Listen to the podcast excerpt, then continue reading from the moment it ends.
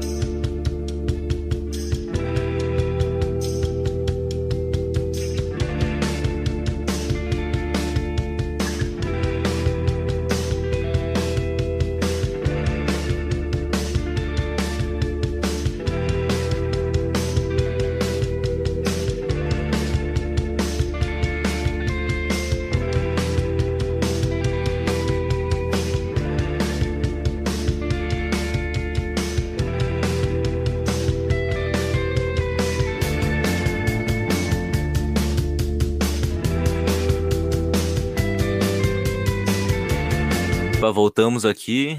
Já chegou algumas perguntas. Vou estar lendo a primeira aqui, que é do Guilherme Gameplay, que mandou a seguinte pergunta. É, se ele acha que ele está querendo para um trabalho da escola dele, ele perguntou o que são as vitaminas, quais as classificações dela e o que acontece se você tiver uma carência dela, uma falta dessas vitaminas. E eu acho que o mais apropriado aí para responder acho que seria o Matheus. Ele vai estar respondendo aí tua, tua dúvida aí, Guilherme, tá bom? Oi, meu nome é Matheus e eu vou falar um pouco sobre a classificação e a carência delas. É, as vitaminas são compostos orgânicos não sintetizados pelo organismo, sendo incorporados através da alimentação. Elas são essenciais para o funcionamento de importantes processos bioquímicos do organismo, especialmente como catalisadores de reações químicas. As principais fontes de vitaminas são as frutas, carnes, legumes, leites e etc. É, a carência parcial de vitaminas é chamada de hipovitaminose, enquanto que o excesso de ingestão de vitaminas é denominado hipervitaminose. A vitaminose é a carência extrema ou total de vitaminas. É, existem também as provitaminas, que são as substâncias a partir das quais o organismo é capaz de sintetizar as vitaminas. Por exemplo, é, o carotenos, que é a provitamina A, e o esteróis, que é a provitamina D. Referente aos tipos das vitaminas, elas são é, divididas em dois grupos, conforme a substância na qual elas se dissolvem, que são as vitaminas lipossolúveis e as vitaminas hidrossolúveis. As lipossolúveis são as vitaminas solúveis em gordura e podem ser armazenadas. Já as hidrossolúveis são as vitaminas do complexo B e a vitamina C solúveis em água. Elas já não podem ser armazenadas no corpo, tornando raro os casos de hipervitaminose e elas também são absorvidas e excretadas rapidamente. E as vitaminas lipossolúveis, elas pertencem ao grupo das vitaminas A, D, E e K. Acabou chegando mais um aqui, que é do Miguel, que perguntou: onde são encontradas essas vitaminas? Oi, gente, eu vou responder a pergunta do Miguel, que é uma boa pergunta, inclusive. Bom, vou começar pela vitamina A, que ela pode ser encontrada em alimentos de origem animal, por exemplo, ovos, leite, atum, em verduras e legumes também. Já a vitamina B1, ela pode ser encontrada em berinjela, grãos cereais integrais, carne bovina e de aves. Já a vitamina B2, ela pode ser encontrada em vegetais folhosos, como couve, brócolis, enfim. Temos a vitamina B5 também, que ela pode ser encontrada em fígado e trigo, queijos.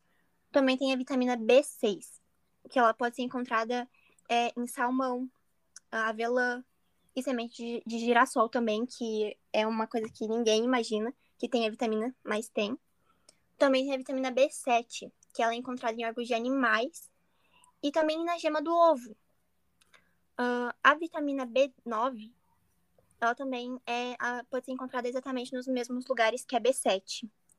A vitamina B12, que ela é encontrada principalmente em alimentos de origem animal, no caso peixe, enfim, e também é, alimentos de origem vegetal, como cerveja e algas marinhas. A vitamina C, ela pode ser encontrada em frutas e, e, e também nos vegetais, que são as principais fontes dessa vitamina. A vitamina D, que é a principal, ela pode ser encontrada é, em peixes, frutos do mar e principalmente é, na exposição ao sol. É muito importante que todos nós essa, temos essa rotina de tomar sol, principalmente o sol da manhã, que nos ajuda e contribui nosso corpo com a vitamina B. B não, D. Perdão. A vitamina E, ela pode ser encontrada é, em frutas, como banana, tomate e abacate também, feijão e hortaliças. A vitamina K, ela pode ser encontrada é, em vegetais verdes também, como brócolis, igual já foi citado, e no repolho. Chegou mais uma pergunta aqui, só que dessa vez é da Lara, que perguntou quais as funções das vitaminas. Boa noite, gente. Eu sou a Ana. Eu vou responder a pergunta da Lara. É, então, elas são importantes por dezenas de razões. Elas são responsáveis por desempenhar uma série de funções relacionadas ao nosso sistema nervoso, circulatório e imune. Ela auxilia também na absorção de outros nutrientes, no bom funcionamento das células e tecidos, na produção de hormônios, enzimas e colesterol. Ela também tem ação antioxidante e cicatrizante, então ela ajuda na nossa pele, tanto com espinha, essas coisas, sabe? É, ela ajuda nos nossos ossos a deixar mais forte e nos nossos dentes. É, a ingestão de altos níveis de vitamina é normalmente em decorrência da suplementação sem orientação, não apenas pela ingestão através da alimentação, pode ocasionar consequências negativas como problema de pele, queda de cabelo, câimbras, náuseas, vômitos, perda de apetite, cólicas, diarreia e até levar a situações mais graves é, como lesões no fígado, interrupções de crescimento, pressão alta, cálculos renais, queda na frequência respiratória, convulsões e até levar à morte. Então é bem perigoso, assim, sabe? É, ingerir ela sem uma prescrição médica. É, ou ingerir demais, sabe? Não tanto que o médico falou para você ingerir, sabe? É, mas juntando aqui com a tua pergunta, é, uma alimentação variada que inclua diariamente porções de legumes, verduras e frutas, além de cereais, leguminosas, carnes, leites, derivados, é, tende a atender às necessidades de vitaminas. Mas cada caso é um caso, sabe? Tem que ser avaliado por um nutricionista e tudo mais. É, aí ele vai formular um cardápio para você que não tá, que não ultrapasse e nem falte esses nutrientes, sabe? E é isso.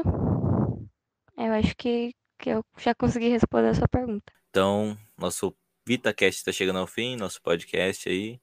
E se algum de vocês aí quiser falar alguma curiosidade ou alguma coisa aí, tá livre para falar o que quiser. Bom, eu acho bom todo mundo saber é como reconhecer a falta de vitamina no nosso corpo, que é reparando na pele, unha, cabelo, enfim. Na pele, ela tem, ela pode ficar é, seca, ter uma cicatrização lenta e aparecer muito hematomas. Nas unhas, elas começam a ficar frágeis, aparecem estrias, listras. Já no cabelo, é, ele começa a ter, ele tem uma queda muito frequente e isso é muito ruim para quem é vaidoso, porque infelizmente é uma coisa que incomoda bastante. Já no nosso sistema nervoso, uh, a falta de vitaminas ela causa insônia, depressão e falta de concentração e também não dá força para o nosso corpo, para a gente ter é, energia no dia, enfim. Eu acho muito importante todo mundo saber disso. Então é isso, rapaziada. Tá acabando aqui nosso VitaCast. Acho que ninguém tem mais nada para falar. E até um próximo episódio aí. Até semana que vem. Um abraço.